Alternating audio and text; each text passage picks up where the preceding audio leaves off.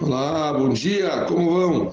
Continuamos nosso estudo diário no livro Netzor Leshon do Hafetz Haim e vemos o malahá seguinte agora. Se uma pessoa vê traços falhos de caráter em alguém,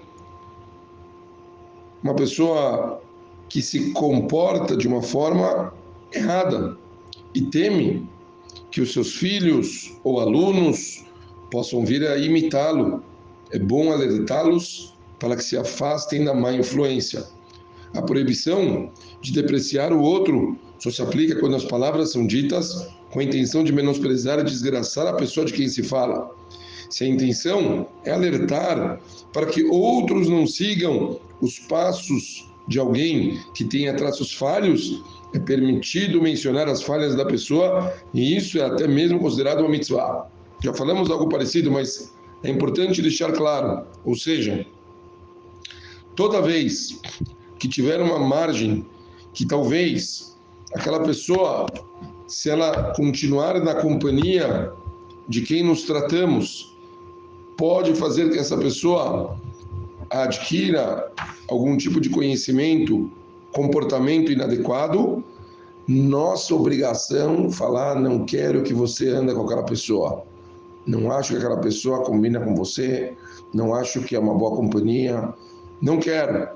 Então, muitas vezes você falando uma coisa dessas poderia parecer na Shunará, mas aqui é muito claro que o seu propósito é conseguir fazer com que mais pessoas não peguem isso. Óbvio que eu tenho que tentar fazer o máximo para ajudar aquela pessoa, para fazer aquela pessoa ficar bem, mas estamos nos tratando aqui de outro ponto, da consequência.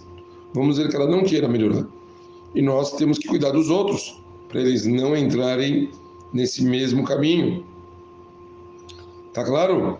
Então, apesar de o falante ser obrigado a mencionar as falhas de alguém para evitar aquela imitação, os ouvintes não estão autorizados a aceitar a informação como sendo uma verdade absoluta.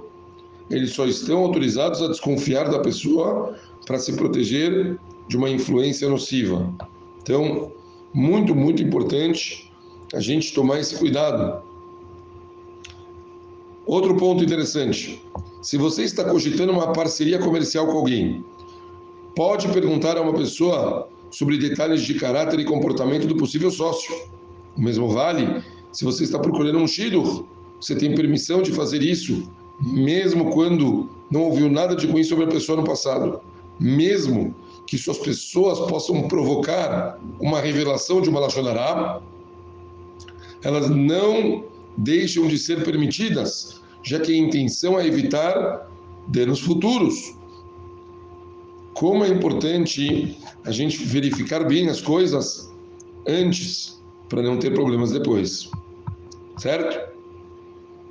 Isso então já vimos sobre imitação, sobre não querer pessoas imitando, falamos sobre interrogações, verificações para que não eh, tenham problemas também futuros. que mais? Vamos lá, isso é importante. Se você falou Lashonará e quer fazer chuva, o procedimento depende das consequências da Lashonará em questão. Prestem atenção. Ah, se os ouvintes não acreditaram no que você disse e a estima deles pela pessoa de quem você falou não diminuiu, o pecado é considerado Benadam Lamakom, você, você perante Hashem. O procedimento para fazer o nesses casos é o mesmo em que em todas as outras violações que você fez em relação a Deus. Arrependa-se sinceramente do que você fez, confesse, faz vidui para Hashem e decida nunca mais fazer aquilo.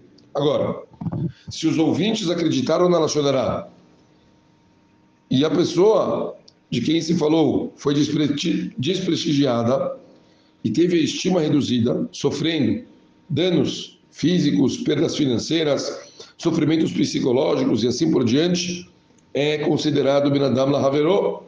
Nesses casos, você é obrigado a pedir perdão para a pessoa que sofreu por sua Lachonará. Depois você volta aos passos anteriores. Mesmo que a vítima não tenha conhecimento da Lachonará, você ainda é obrigado a informá-la sobre isso, sobre o que você falou. Geralmente, você é obrigado a especificar o delito quando pede alguém que perdoe você, mas se isso vai causar um constrangimento para aquela pessoa muito grande, pode não ser específico, mas vai ter que falar que falou Lachonará. É preferível que a pessoa que falou Lachonará peça perdão pessoalmente. Se isso for difícil, ela pode pedir por meio de outra pessoa. Essas são as regras de Tchuvá em relação a Shonará. Falamos bastante. A gente continua, se Deus quiser, amanhã. Beijo grande para todo mundo e valeu, pessoal.